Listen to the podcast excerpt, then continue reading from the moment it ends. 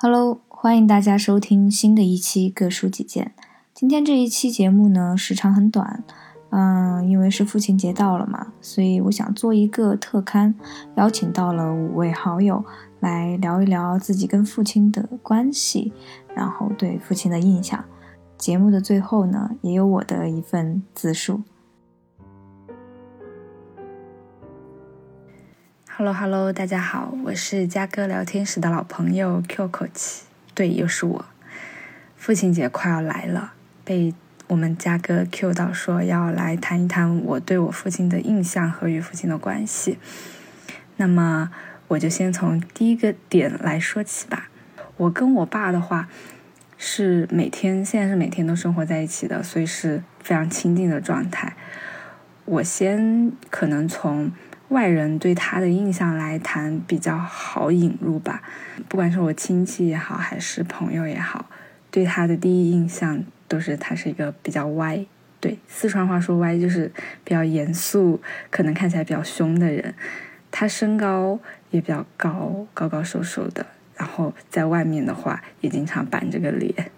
哎，也不是板着个脸，反正他就站在那儿戳在那儿，你就觉得他非常严肃。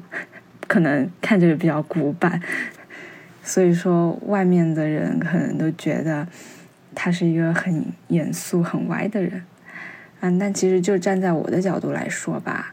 嗯，我跟他因为是家人生活在一起的话，可能看到的就是就另外一面会多一点。他虽然说外表看似比较歪，但是内心其实在生活上，特别是在生活上是一个比较笨拙的人。就是他平时在家里吧，你说他这个也做不来，那个也做不会，就是其实日常生活就是我妈操持的比较多。为什么说他笨拙呢？就举一个例子哈，我高中的时候是走读生嘛，那个时候我妈工作又在比较远的地方，所以说我当时就面临一个问题，我每天都会回家吃饭，但是家里又没有人做饭，所以我爸就主动承担起了这个。做饭的重任，但是虽然是做饭哈，他当时做饭的一个状态就是保证我能活下去，保证我的营养，就是其他的一概不管。但是尽管是这样哈，我每天回去他都会按时在那里给我做饭煮菜。夏天就今天煮冬瓜，明天煮茄子，反正就是怎么简单怎么方便就怎么来。为了保证营养，会偶尔做一下肉。肉做什么呢？就做我们四川的那种家常菜，就是回锅肉。那个肉切的又大又厚，也没什么味道，反正就是能够吃下去就行了。然后那个时候吧，我就觉得这个菜我已经就是失去对一个菜的判别能力了，就觉得只要能够让我吃饱就够了，就是色香味。就是一概不沾，对。但是尽管这样哈，他还是坚持给我做了三年的饭菜，所以现在想想他也挺不容易的。就是再举一个例子吧，就是我小时候特别小，大概一二年级的时候吧，我那会儿又怕黑，然后又怕一个人在家，反正就是每天下那个放学回家，就是因为他们工作都很忙嘛，我基本上一个人在家会待一段时间。然后有时候他们，比方说他们不在哈，我就会搭一个小板凳儿，站在那个窗子边上去，把那个窗户开到最大，然后我就一个人在那儿望望望，我要望到他们回来，我才会就是心里才会放心嘛。然后我爸后来就我长大之后，他就跟我说，有一次他回家的时候，就一抬头就看到我在那儿望他，他心里就特别不是滋味儿，就很难受。然后后来他就。告诉自己说，除了特别重要的事，他每天下班都会及时的回家，就是让我不要尽量不要一个人在家里面。然后，反正就这些小事吧，我觉得还是挺感动的。虽然说外人觉得他非常严肃哈，但是我看到他就是一个 老父亲的形象。第二个的话，就是我跟我爸的关系，嗯，其实虽然说。就是关系还是很好，但是呢，我们经常吵架。就是我跟我爸吵架的频率比我跟我妈，我跟我妈基本上不吵架，但是我跟我爸就是一天都可以吵几轮的那种，也不知道为什么，可能是我一方面我爸性子比较急吧，然后有时候我又慢吞吞的那种性格，所以说他有时候看着我会很着急，要不然就是我们俩说两句不不在一个频道上，然后马上就会吵起来，而且小时候我是那种，嗯。被他说两句，我就马上要哭的那种状态，觉得自己很委屈。随着年龄的增长，已经被他锻炼出来了。我现在已经，他说我什么，我我能五句话给他顶回去，然后就给他吼回去的那种。所以说，呃，就是我自己也被他锻炼出来了。对，嗯，最后总结一下我们的关系，就是虽然说会很频繁的吵架，但是我还是很尊敬我爸。包括他的一些知识面啊，还有他的职业，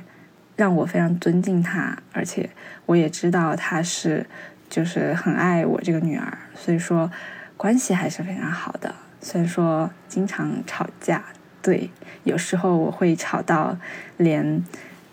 连夜想搬出去，连夜想离家出走的这种，但是总归来说还是可以吧。Hello，大家好，我是以前跟大家分享恋爱心得的小白。嗯，其实因为我从小以来呢和父亲的关系就比较疏离，啊，因为我从小基本上是我妈妈带我长大的，这也可能为什么导致我从小天然缺失一种比较父爱的感觉吧。因为我爸爸一直呢是在外地工作，然后而且他的工作呢又基本上只有周。一周二才能休息，所以我一般呢就很少，比较少见到他。嗯，然后我跟我的父亲的关系呢大概比较疏离，但是我父亲对我也，嗯，怎么讲呢？就是他的关心是那种很很远的关关心，所以和有时候和他相处蛮尴尬的。就特别是我们两个人在一起的时候，我父亲总会找一些话题来和我聊。嗯，鉴于我现在已经工作了，所以说我一般只有在春节的时候才能看到他，也只是看到他一两眼、一两天而已吧。啊，因为我本身是处于一个离异的家庭，啊，因为我爸爸是一个长着满脸络腮胡的一个男男人，就是他比较像马克思或者恩格斯的那种样子，大家可以想象一下。然后，所以在我看来呢，可能由于从小缺失这方面的嗯关注吧，所以我喜欢的男生呢，他也是处于这种类型。这可能就是某一种缺失所带来的一种喜好。总的来说呢，我爱他是肯定爱他，但是我和他的相处比较疏远。可能随着年龄的增长吧，我也开始懂得他对我的一些爱。但是我可能还确实需要时间去发现，以及去真正的领悟这个。就和他的沟通可能比较少，但是我还是会想起来，偶尔要跟他，嗯，打个电话呀，问候一下。可能目前有很多人都有这样的一个现象，就是妈妈在带孩子。其实说说实话，我还是比较建议爸爸要多参与在这个角色里面，因为我觉得可能父亲还是一个很重要的角色。我还是有点遗憾的，就我爸爸没有过多的参与我的成长。Anyway，现在小白还是依然处于甜蜜的爱情中，所以说关于受 c a t h y 邀请是来讲这个话题呢，我也只能说到这么多。因为和父亲的嗯联系并没有那么多，所以说嗯也是给大家一个离异家庭的一个参考。嗯，所以但我现在还是一个很健康、积极向上的孩子。所以说，大家也不用多担心啦。嗯，我对我父亲的印象就是劳模，至少是我们家的劳模。因为我父亲的这个职业的关系，我父亲是一名医生，所以他的这个性职业性质吧，他一直都不能离开所在单位太远的距离，也就是。呃，我父亲从他工作开始，几乎没有怎么出过省吧。去过最远的地方，除了去，呃，亲戚结婚这种啊，就是去过最远的地方去旅行这种的话，就是浙江，而且还是和单位一起就单位组织旅行的那种活动，组织出差学习的那种情况，然后其他情况就都没有出去过。就是我的朋友圈里面，基本上都是我和我妈一起出去旅行，包括出国旅行也好，国内旅行也好。我我爸都没有，我父亲都没有办法去到，因为他的一个工作性质，必须如果有紧急的，而且我爸爸是，呃，外科医生嘛，如果有紧急的手术的话，你必须要最快的时间到达医院，然后去处理问题。我从小到大，就是我父亲的平时的生活是非常规律的，如果没有。呃，其他什么事情的话，我父亲基本上九点过就会睡觉，因为他的工作可能随时就是从小到大都是，就是随时可能三更半夜的两三点多钟会接到电话要抢救，或者是非常紧急的一些事件，你要马上去处理，包括有的时候中午也不能休息，也要去处理患者的一些问题，所以我父亲。平时的这个作息就是非常规律，他才可以保证他在遇到紧急情况的时候可以有一个比较好的状态去处理。我觉得这就是我的父亲。如果我们当地要评一个劳模的话，我真的每年，尤其是这个疫情嘛，我我觉得我父亲就是广大医护人员的一个缩影吧，就是逆行的白衣天使。不管嗯，大家都会宅在家里面不出去啊，呃，买菜什么的都是通过线上或者是社区这种情况，就是大家都会做好防护。但是医生这个职业的，包当然其他职业也会有这种情况，就是你没有办法去避免，你必须要出门，你必须要坚持每天的去工作，来保证这个患者的一个健康水平。然后我和我父亲的关系就是。呃，我父亲确实是很溺爱我的，就是很多事情我我不想做，我都可以不用做，就可能确实是被父亲宠大的这种。嗯，其实我有准备一份稿子，但是打出“父亲”两个字了以后，我就停下了，就是不知道下一句该说什么了。我对我父亲的情感真的是很复杂的那一种，就是有爱，然后也有恨。也说不清哪个更多，但是就是两种都存在。其实最刚开始的时候是这样的，我有一段时间甚至都想不起我还有一个父亲，就觉得父爱对我来说是特别陌生的那一种了。我现在的话，大概我现在二十七岁嘛，然后我感觉自己经历了那些经历的那些事情，是别人需要用四五十年或者一辈子去经历的事情，甚至有些人根本他不用经历这一些。在我初中的时候，我父亲就检查出了癌症，然后高中的时候，因为父亲非法集资，然后家里边破产，然后父亲也进了监狱。那个时候还知道了我父亲就出轨了，然后与一个就是年龄跟我差不多的一个我现在叫阿姨的人，然后在一起，并且有了孩子。后来他回归社会以后，就去了另外一个家庭生活。其实本来应该是用恨去面对他的，但去年的时候他检查出来癌症复发，医生说还有半年的一个时间，然后都不再建议他继续治疗了。然后现在一年过去了，我也是尽我所能的去陪伴他，去接受他的新家庭。也许他撑不到看我结婚，或者看我生小孩，或者就是也许连今年都已经撑不过去了。我的未来可能会和我的过去一样，没有他的一个参与，我能说起的与他的一些共同回忆也是少的可怜的那一种。但是我真的很感谢他带给我的这些不平凡的经历，现在对他也是基本上算是只有爱了，也不会再有恨那些了。你也，我也觉得是没有必要再去为了那些事儿跟他再做一个什么计较呀，或者是恨啊什么的。虽然我他长命百岁是不可能的，然后我现在的小小的一个愿望就是，明年的父亲节我还能陪着他就好，就是能再多活一天就多活一天吧。由于影音不方便进行语音录制，所以接下来的这段文字呢，就由嘉哥代为念给大家听。跟爸爸以前是比较理性的关系，不太表达，现在好了很多，虽然还是吵了很多架。开始有互相学习、帮助，更多交流和倾听了。交流呢也更顺畅、更平和。现在来讲，更像朋友一样，可以吐槽，也可以学习。我觉得他是一个很可靠的人，有自己非常喜欢的事业，有过在公司当职员，也有自己创业的经历，所以对我在读书、求职和职场上。影响特别深刻，也很支持我在外面闯荡，非常坚实的后盾。我感觉自己被养育的非常有安全感，就是那种被嫌弃脸上痘痘多，但是又直接买祛痘产品，还提前研究好怎么使用和背后的原理。同样的，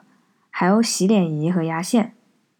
不过最感动的一句话就是在找男朋友上面。说现在不要担心钱和工作，专心找钱包够够的，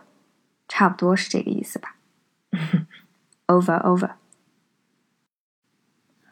最后一个讲述者，我本人嘉哥。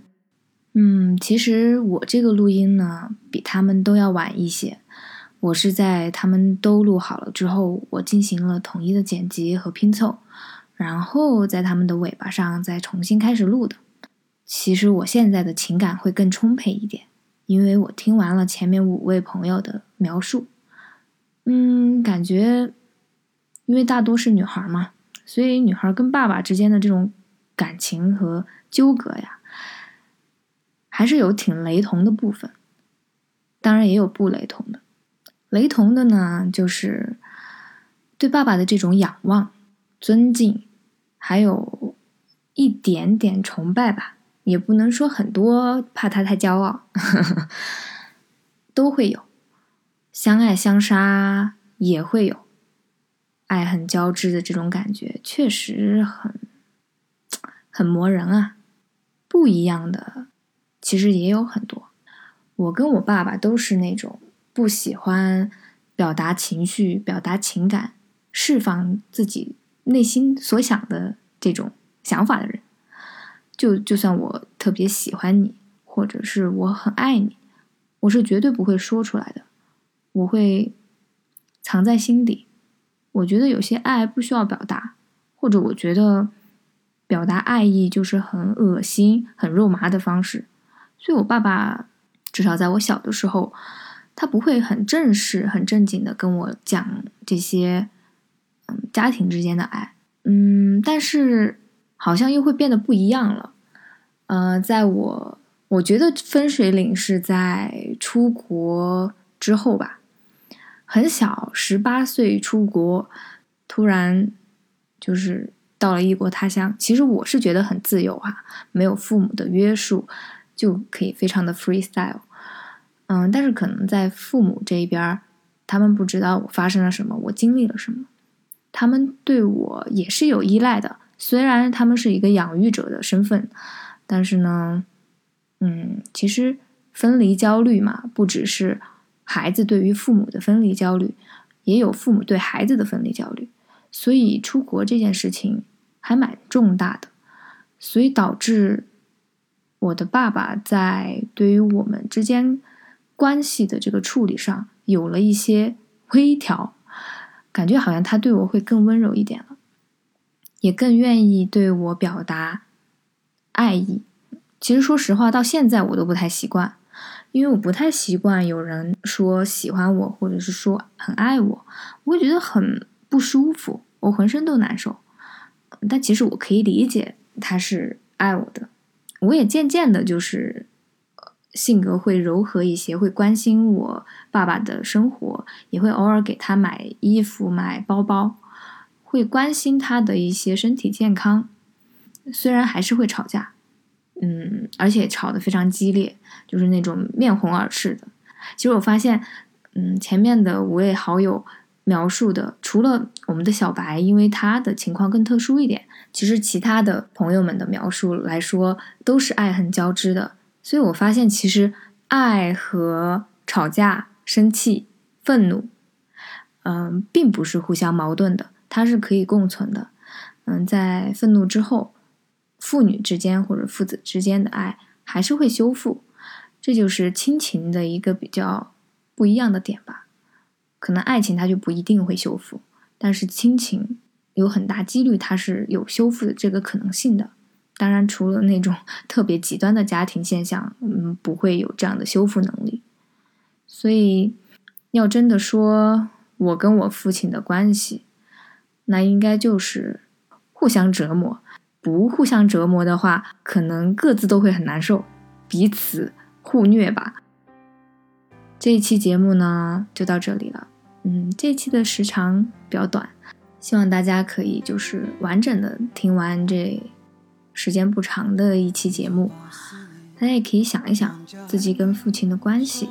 因为刚好是父亲节了，所以才啊非常匆忙的邀请了各位朋友录制了这些语音，然后拼凑到一起。嗯，如果是啊比较健全或者是。家庭相对来说比较 OK 的这样的一个结构的话，嗯，大家可以多尝试跟父母表达爱意，对，借由这个节日呵呵 为理由吧，可以做出一些不一样的举动，或者说一些不一样的话。嗯，那今天的内容就到这里啦，我们下一个节目再见。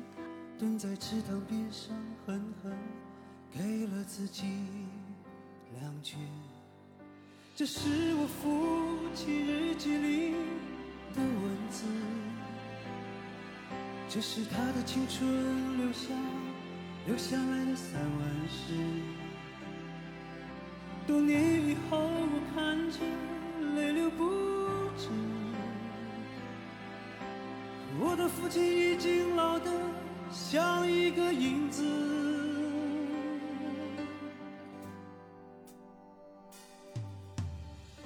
一九九四年，庄稼早已收割完。我的老母亲去年离开了人间。儿子穿着白衬衫跑进了校园，可他最近有些心事，瘦了一大圈。想一想未来。我老成了一堆旧纸钱，那时的儿子已是真正的男子汉，有个可爱的姑娘和他成了家，但愿他们啊不要活得如此艰难。这是我父亲日记里的文字。这是他的生命留下留下来的散文诗。多年以后，我看着泪流不止。可我的父亲已经老得像一个